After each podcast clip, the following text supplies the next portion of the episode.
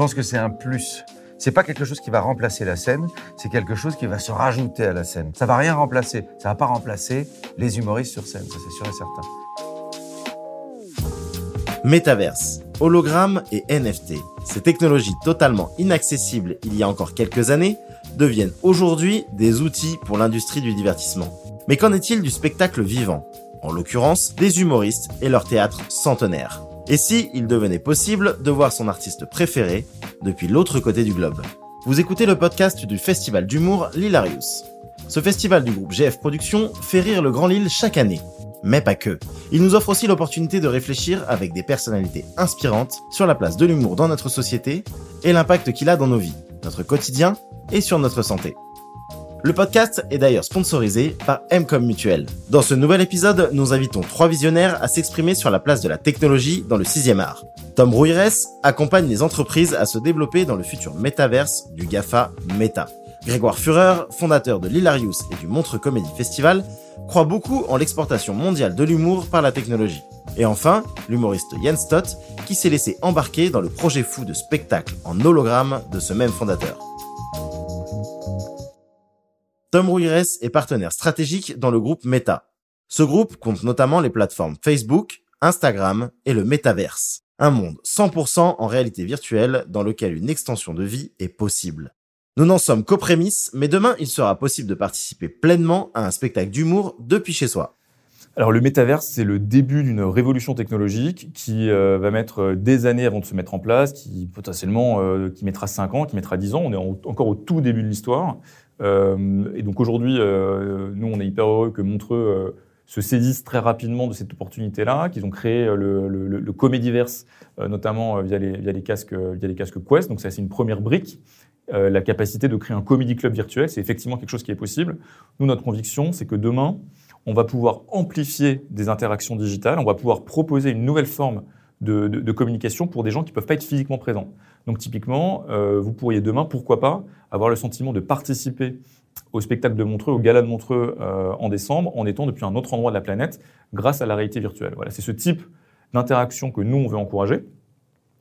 Euh, donc je pense que ça, c'est une première idée. Je pense qu'il y en aura beaucoup d'autres. On, est au tout début. En tout cas, ce qui est sûr, c'est que l'humour, comme plein d'autres formes d'art et de, de, communication, auront leur place dans, cette, dans, ce, dans ce métaverse.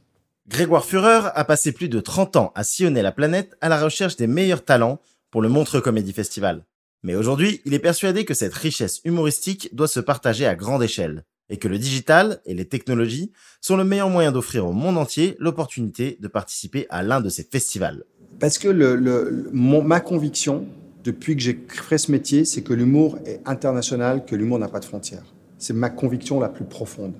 Euh, et même si euh, la réalité fait qu'il y a des marchés, il y a des langues, il y a des, on, voilà, un humoriste français va pas faire rire des Allemands et vice versa. Mais je suis convaincu, je suis absolument convaincu qu'il n'y a qu'un seul humour et que cet humour il est international, il est universel et que les frontières sont dans nos têtes. Donc c'est là où, je, où je pense que la technologie va nous aider. Quand à un moment donné, j'avais la conviction, l'intime conviction que certains sketchs étaient, étaient drôles. Je pense à l'exemple de Blanche Gardin. Avant que Blanche Gardin devienne une méga star, Blanche Gardin, je l'amène au Montreux Comédie, euh, alors qu'elle faisait très peu de télé à l'époque, parce que sa thématique, elle polarisait beaucoup.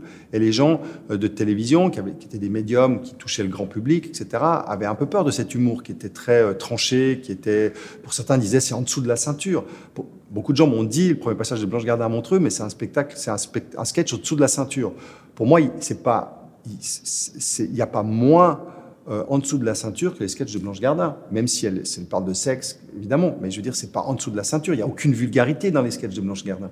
Bon. Moi, je suis intimement convaincu que euh, ce spectacle est drôle et que ce numéro est bon. Je le, prends à Montreux et je le mets sur les réseaux sociaux. Et ça cartonne, ça fait des millions de vues. Des millions de vues. Et du coup, euh, je me dis, waouh, c'est génial. La technologie digitale m'a permis de, connecter mon envie euh, et, ma vision avec un public. Donc comment ça va s'exprimer cet humour-là universel? Et je pense que la technologie, de nouveau, va amener une réponse. Est-ce que c'est le métaverse? Est-ce que c'est la réalité virtuelle? Est-ce que c'est est -ce euh, euh, l'holoportation? Est-ce qu'on pourra un jour faire jouer des spectacles avec des artistes basés aux États-Unis et d'autres en France et qui joueront ensemble sur un spectacle qui sera unique avec deux hologrammes? Peut-être. Je, peut-être. En tout cas, ce qui est sûr, j'en sais rien.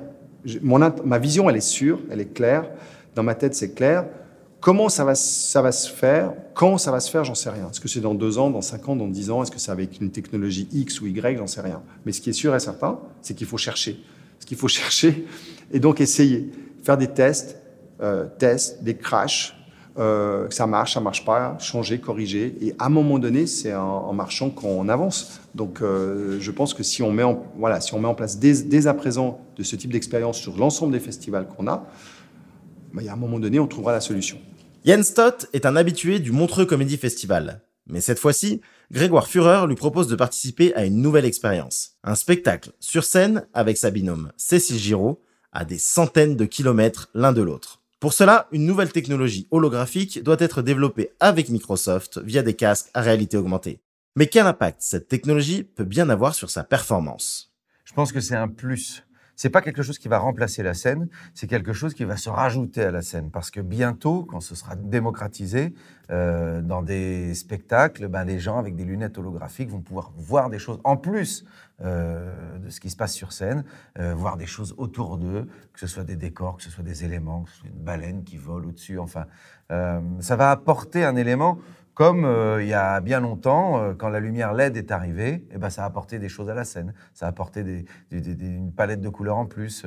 Et ça, ça va apporter du rêve en plus aux gens. Ça va rien remplacer. Ça va pas remplacer les humoristes sur scène, ça c'est sûr et certain. Et Dieu merci.